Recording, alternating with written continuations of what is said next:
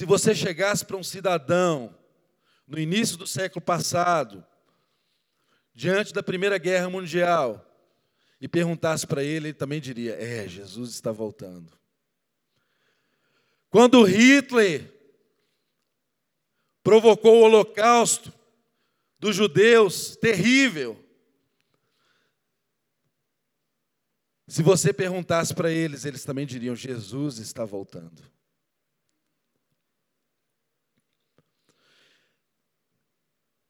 Tanta coisa aconteceu, mas é verdade que nós podemos juntar todas as revoluções que aconteceram nos séculos passados, dois mil anos de história, e a sensação que dá é que nos últimos 30 anos a gente viveu mais revolução do que esse período todo.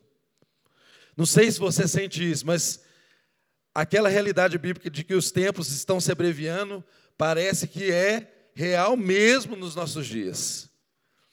Você dorme na segunda-feira e já acorda, já está aqui no domingo. Não é mesmo? As coisas estão aceleradas, estão passando, coisas que eram inimagináveis de acontecer, de integrar o mundo, hoje já são realidades que a tecnologia proporciona. Coisas que nós imaginávamos que era impossível de acontecer, hoje são banalidades que a tecnologia trouxe, o desenvolvimento trouxe. Mas tem mais um detalhe não é o desenvolvimento humano, o progresso humano que traz o reino de Deus. Não confie seu coração no progresso humano, no desenvolvimento humano. Deus tem as suas formas de trazer o seu reino e a sua revelação. Mas uma coisa nós precisamos fazer: nós precisamos ficar com os olhos abertos. Por quê? O texto diz coisas que acontecem nos nossos dias. Mas no versículo 27 diz assim: Então verão vir o filho do homem numa nuvem com poder e glória.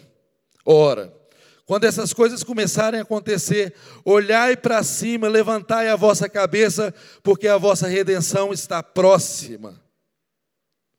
E disse-lhe por parábola: Olhai a figueira e para todas as árvores.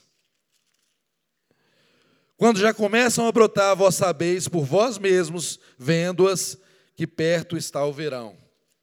Então, irmãos, prestem bem atenção. Há coisas reveladas que nós precisamos apreender por aquilo que Deus já nos ensinou. Olhe, observe, abra os seus olhos a partir daquilo que Deus já te ensinou. A figueira ela ficava muito seca. Ele, engraçado que o texto fala para você olhar a figueira e as outras árvores também. Mas a figueira, de um modo especial, ela ficava muito seca no inverno. Mas quando aproximava o verão, ela começava, ela começa a brotar, a dar os sinais. Então, quem vigia, observa. Quer um exemplo simples? Um vigilante qualquer, ele está de olho no movimento. Se tem um vigilante lá na sua rua e para na porta da sua casa um carro que nunca parou, ele para, olha, observa, opa, nunca vi esse carro passar por aqui, estou de olho. Será que movimento estranho é esse?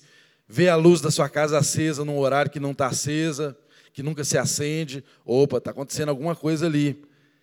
Estado de vigilância, estado de alerta, a partir do que se conhece a partir de um movimento anterior conhecido. E o texto nos chama para isso. Porque fala assim: ora, quando essas coisas começarem a acontecer, olhai para cima e levantai a vossa cabeça, porque a vossa redenção está próxima. Irmãos, os tempos que a gente vive são tempos tão terríveis, essa semana mesmo nós tivemos notícia de atentados na Europa. Aqui no Brasil, graças a Deus, esse tipo de coisa não tem acontecido. Mas a gente tem outras tragédias, como por exemplo, no Rio de Janeiro, já tem esse ano mais policial morto do que todos os atentados terroristas que aconteceram na Europa. Não é? Talvez essas tragédias a gente não mensure tanto quanto o que se acontece na Espanha, em Barcelona, em Paris, na Alemanha e por aí afora.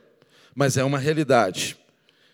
Então, o texto nos chama para a gente começar num momento como esse, terrível, a fazer exatamente o contrário do que a gente tende a fazer. Em tempos difíceis, a gente começa a olhar para as dificuldades. Em tempos difíceis, a gente começa a olhar para a desolação.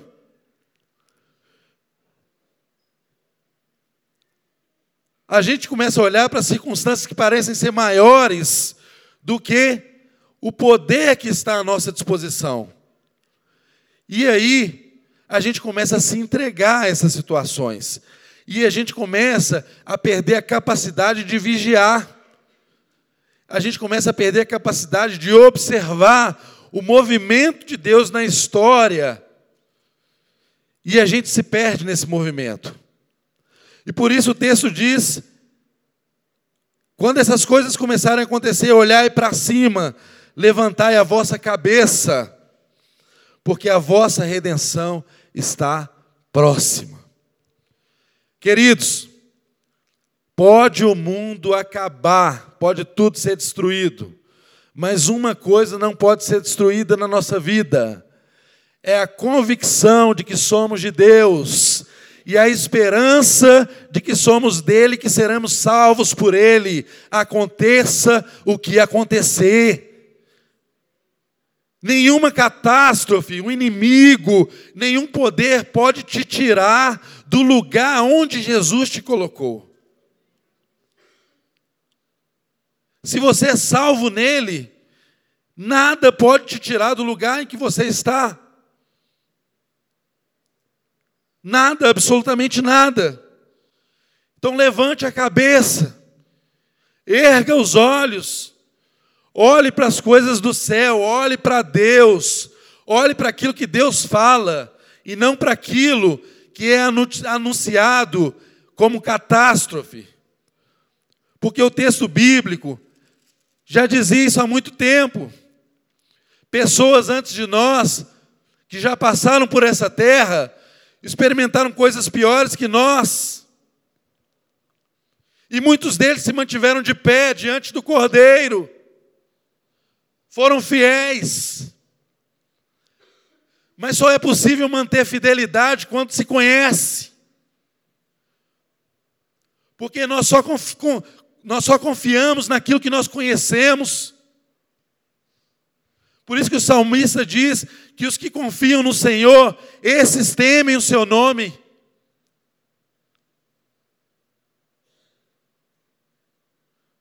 Você conhece o seu Deus? Se você conhece o seu Deus, você sabe que pode confiar. Não tem desolação, não tem catástrofe, não tem situação que possa tirá-lo do lugar onde Jesus te colocou. E ele te tirou do reino das trevas e te transportou para o reino do Filho, o reino de luz aconteça o que acontecer, venha miséria, venha fome, venha espada, qualquer coisa, nada, absolutamente nada, e nisso, absolutamente digo, absoluto, não tem nenhuma relatividade nisso, isso é um absoluto, absolutíssimo, nada pode te separar do amor de Deus que está em Cristo Jesus.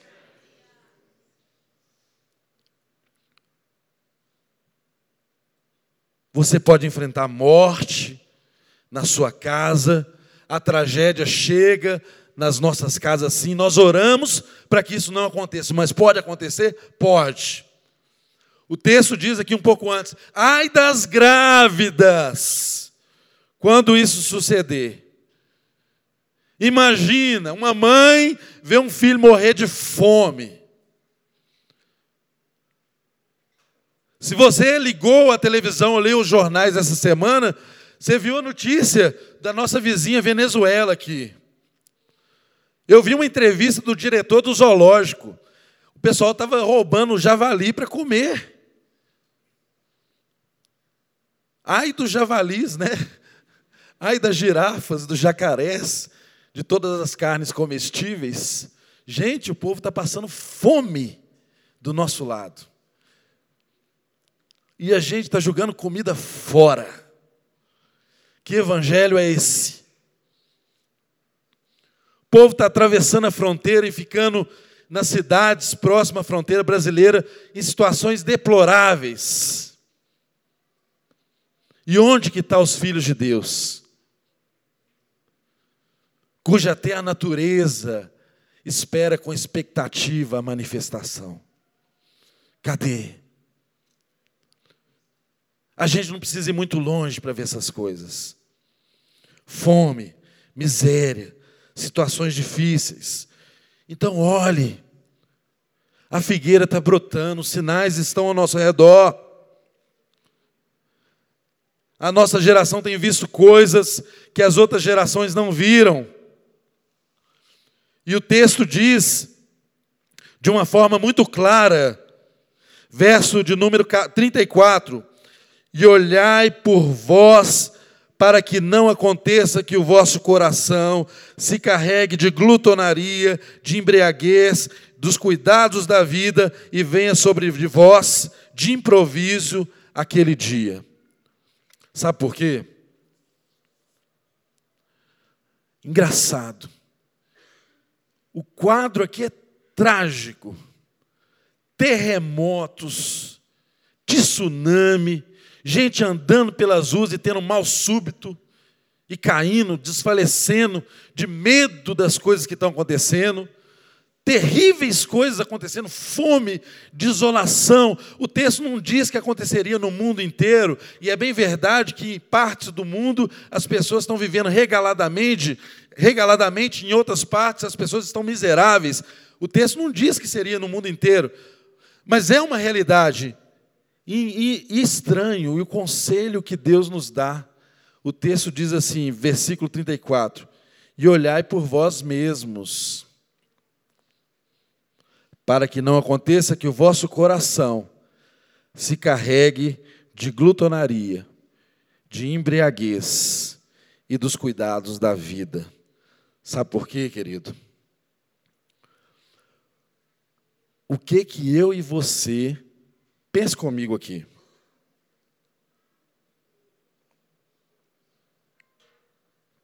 O que que eu e você podemos fazer para evitar um terremoto?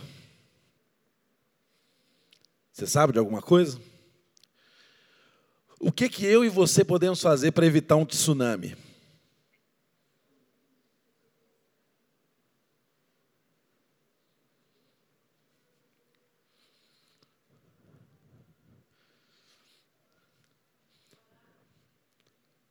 Meu irmão, tem coisas, tem fenômenos que vão acontecer que fogem ao nosso controle. Mas agora existem terremotos, tsunamis, que acontecem por nossa causa, por nossas atitudes. O texto diz assim: olha, olhai por vós, tende cuidado com vós mesmos para que nessa circunstância caótica de tudo isso acontecendo, não aconteça que o vosso coração se carregue de quê? De glutonaria, de embriaguez, dos cuidados da vida. Irmão, numa situação de tragédia, primeira coisa que a gente pensa é o quê? Eu vou estocar água e comida, não é verdade? Você quer olhar ao seu lado. Você quer salvar a sua família. Você quer se dar aos cuidados da vida. A glutonaria toma um lugar especial no nosso coração. A gente não quer olhar para o próximo, não, a gente quer salvar nós mesmos. E o que Jesus está nos chamando a fazer é para você tomar cuidado, para que você mesmo não provoque uma tragédia maior ainda. Cuide Olhai por vós mesmos para que não aconteça aquela tragédia que eu e você podemos evitar, que é a de o nosso coração se encher de egoísmo, de glutonaria, desejo de posse cada vez maior, de olhar para nós mesmos, de querer só para nós, de esquecer das pessoas, de não ajudar o próximo em tempos difíceis. A tendência nossa é querer guardar para nós. Isso é que enche o nosso coração. O nosso coração fica glutão, mais do que já é. E o texto diz também para se guardar da embriaguez. O que é embriaguez? É tudo aquilo que nos entorpece, é tudo aquilo que nos tira da realidade do que é o Evangelho, do que Deus nos chama a fazer. Deus não quer que você seja ébrio num momento como esse. Se guarde para que o seu coração não fique embebedado. Se guarde para que você não comece a viver apenas em função dos seus desejos, das suas materialidades que aparentemente lhe trarão segurança. Jesus não está dizendo para você se guardar do tsunami, do terremoto que vai acontecer, porque isso é arrebatador. Agora, quem pisará no coração do homem?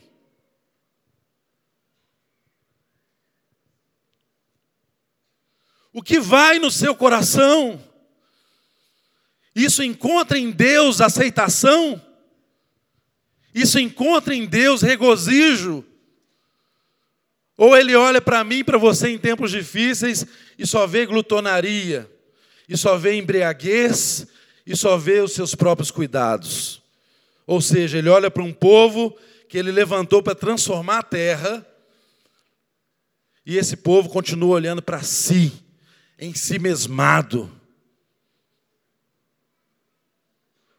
cujo Deus é o seu próprio ventre, seus próprios desejos, os seus sonhos.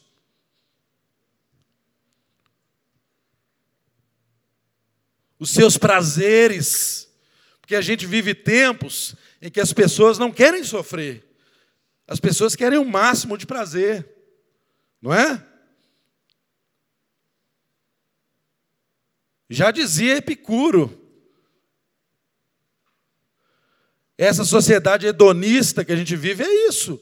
O máximo de prazer e o mínimo de sofrimento. E aí então eu quero me cercar de todos os cuidados que eu posso ter para que eu não sofra.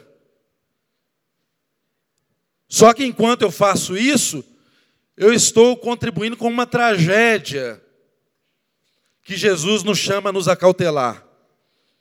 Cuidado, olhem por vocês mesmos nesses tempos difíceis. Nesses tempos difíceis vai ser difícil você olhar para o próximo. Então tome cuidado para você não olhar só para você, para você não se tornar um ébrio para você não se embriagar disso, dos seus desejos, de coisas que aparentemente te darão seguranças, mas que não são seguranças no fim delas. Jesus está dizendo: tome cuidado, porque a, minha, a sua segurança tem que estar em mim. Eu sou a sua salvação. O texto diz: Porque virá como um laço sobre todos os que habitam a face da terra. Vigiai, pois, em todo o tempo, orando, para que sejais havidos dignos de evitar todas essas coisas que hão de acontecer e estar de pé diante do Filho do Homem.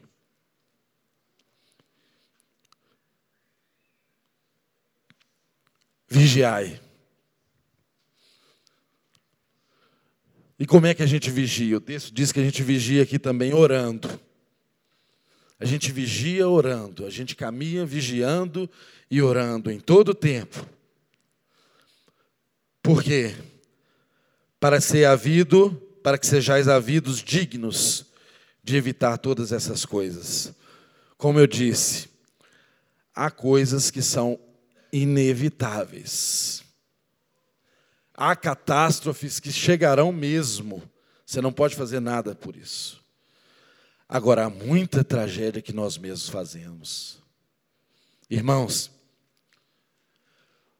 o que o mundo produz de alimento não era para existir gente passando fome na face da terra. Não era. Quem que produz essa tragédia? É o clima? É a falta de terra? Não. É o coração humano. De todas as formas que você imaginar. Você pode até pensar assim: ah, eu não tenho nada com isso, porque, afinal de contas, eu não exploro ninguém. Mas, às vezes, você come chocolate de uma indústria que trabalha com escravos na África para produzir o chocolate. Às vezes, você veste uma camisa que chegou até você e foi produzida por mão de obra escrava, lá na, lá na China. Estou dizendo que você vai tirar a sua camisa, não vai comer mais chocolate. Não, não estou dizendo isso. Eu só estou te incentivando a pensar um pouquinho. O mundo é sistêmico. Todos nós estamos na mesma roda. Todos estamos envolvidos. Será que a gente faz a nossa parte? Ou será que quando temos oportunidade a gente quer o lucro ao máximo? Ou comprar o mais barato? É claro que o que é produzido com mão de obra escrava vai ser o mais barato. Você tem dúvida disso? Isso é lógico.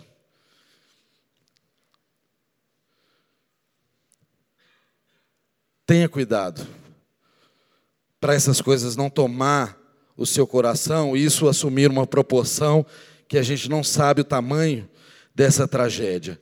O texto diz que quando ele virá, quando ele voltar, a gente tem que vigiar, estar orando para que a gente seja havido como dignos de evitar essas coisas que hão de acontecer e estar de pé diante do Filho do homem.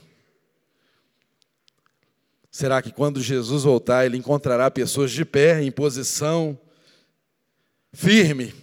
É isso que está dizendo o texto. De pé aqui significa estar firme, estar coerente com o Evangelho. Será que estamos de pé? Porque é o estar de pé que nos dá dignidade de estarmos diante dele nessa circunstância. Eu não estou dizendo que é o que você faz que te coloca diante dele. Não. Ele já te salvou, já te transportou das trevas para o reino dele, mas ele espera que você tenha uma vida digna. Mas você, mesmo salvo, pode ter uma vida medíocre. Mesmo salvo, você pode ter uma vida miserável. Jesus não nos convida para uma vida melhor. Ele nos convida para uma vida excelente. Amém? Isso é vida abundante. O Senhor nos chamou para termos vida e vida em abundância. Então, guarde essa realidade no seu coração, querido. Há tragédias que nós não podemos evitar, mas há tragédia que nós provocamos. Jesus está voltando, isso é uma realidade. Os sinais estão aí. A volta dele será um retorno pessoal, visível, glorioso. O texto bíblico diz isso de uma forma muito clara. Jesus, quando estava sendo assunto, os seus discípulos olhavam, aí dois homens vieram e falaram assim: Olha, esse mesmo Jesus voltará da mesma forma como viram subir, Jesus voltará de um modo glorioso. Guarde isso no seu coração, tenha essa esperança. Vai ser visível, toda a terra verá o nosso Senhor voltando. Vai ser glorioso, vai ser pessoal. Jesus é uma pessoa. Nós não brigamos mais por uma posse de uma terra, porque a nossa possessão é uma pessoa, é um reino que alcança toda a terra, todo o universo. Os irmãos compreendem. Ele virá. Ele voltará. Agora cabe a nós fazermos a pergunta: o que, que isso significa para mim? Agora, hoje, o fato de Jesus ser Senhor, o fato de que Ele reina, o fato de que Ele retornará, o fato de que Ele está redimindo todas as coisas, o que que isso significa para mim? Cristo está reinando. E isso significa que eu tenho sempre que me fazer pergunta de como e onde eu vejo os sinais desse reino. Em meio a toda essa ambiguidade, a todas essas tragédias, nós somos chamados a afirmar que o nosso Deus reina, que Jesus é Senhor, que a nossa confiança e a nossa esperança está nele. Ele está reinando, independente dos atentados terroristas que acontecem. Independente se os muçulmanos se multiplicam a seis em cada família, e nós a 0,8. Eu até perguntei o Douglas semana passada como é que fazia para ter 2,8 filhos. que seria a média ideal, parece, para manter a cultura, né? Que nós nos multiplicamos a 0,8, me parece que é isso, os muçulmanos a 6.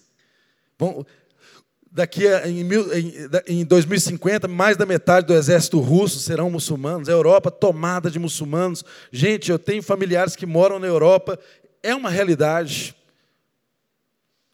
Mas isso não pode causar temor no nosso coração, a gente tem que enfrentar a vida, porque nós temos a garantia de que o nosso Deus reina, ele já é rei. E nós, mais do que isso, temos o penhor da nossa herança, a nossa garantia, que é o Espírito Santo na nossa vida.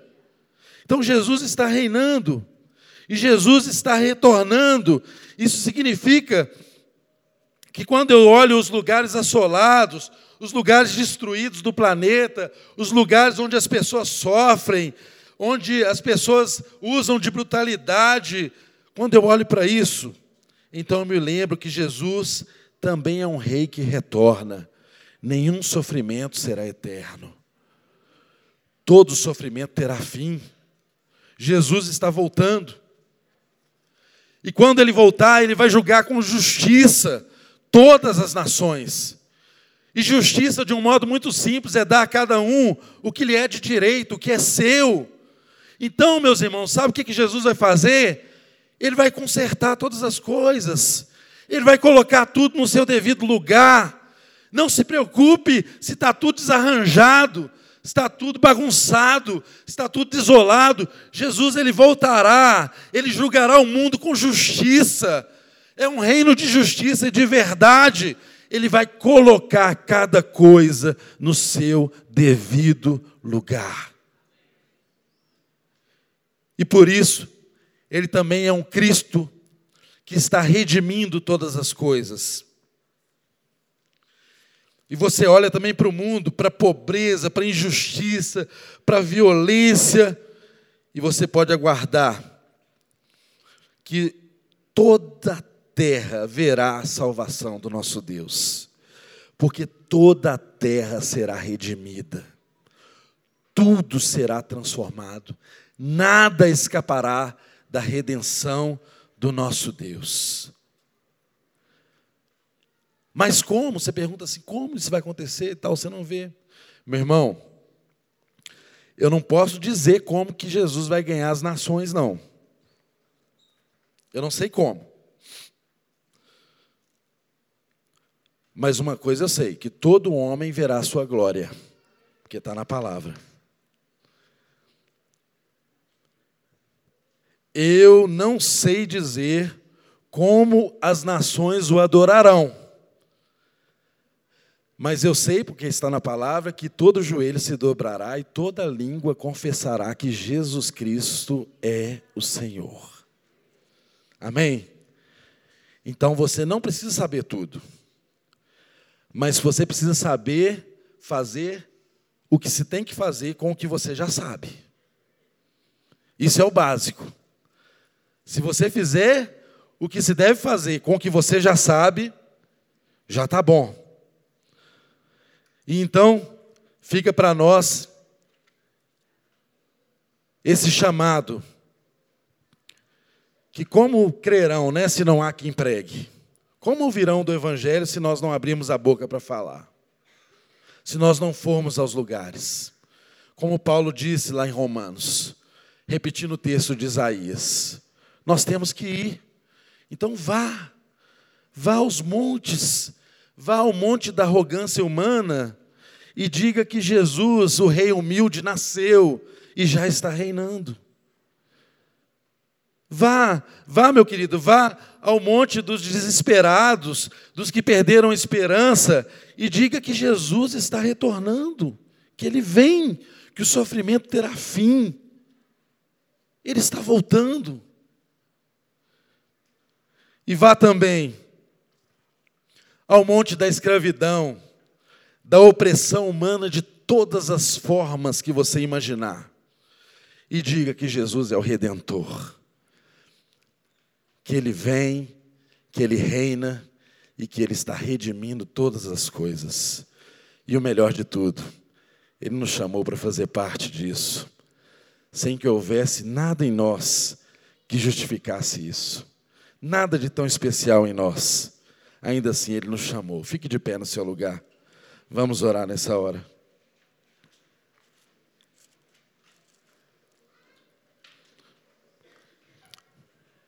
Senhor, nós não sabemos o dia, nem a hora. O Senhor mesmo diz na tua palavra que nem os anjos o sabem. Se perguntássemos para Gabriel,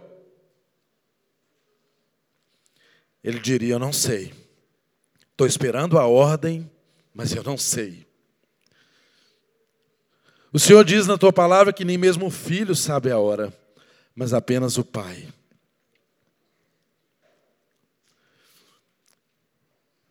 Ô oh, Pai, nos ajude a não perder a esperança.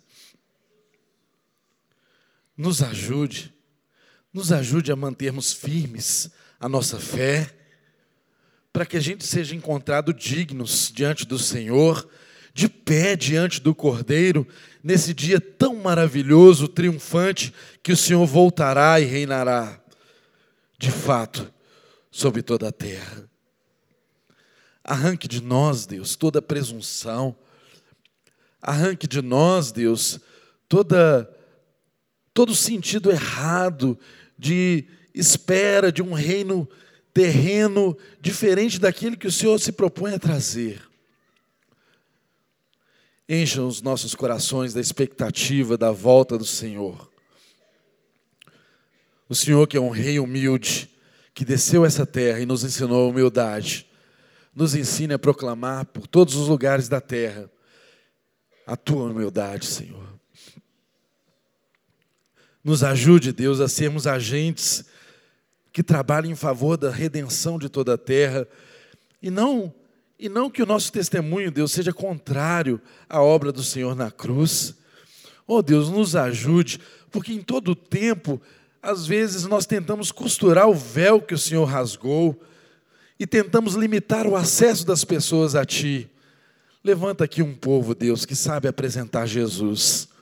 Um povo que saiba mostrar quem o Senhor é um povo que seja misericordioso, um povo que seja sensível ao ser humano, um povo, Deus, que tenha consciência da razão pela qual foi chamado. Abençoe nossas casas, abençoe nossas famílias. Nós temos um desafio tão grande de ensinar os nossos filhos em uma geração tão perversa, que está sujeita a coisas tão terríveis mas o, nosso, o Senhor é o nosso redentor.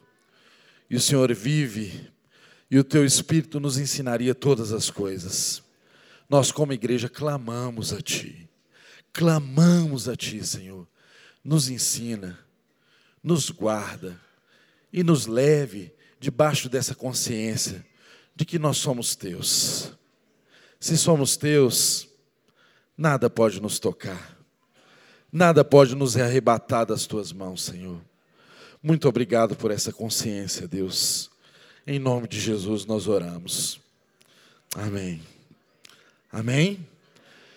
Que você vá debaixo da graça, da misericórdia de Deus, da proteção do Senhor, em nome de Jesus.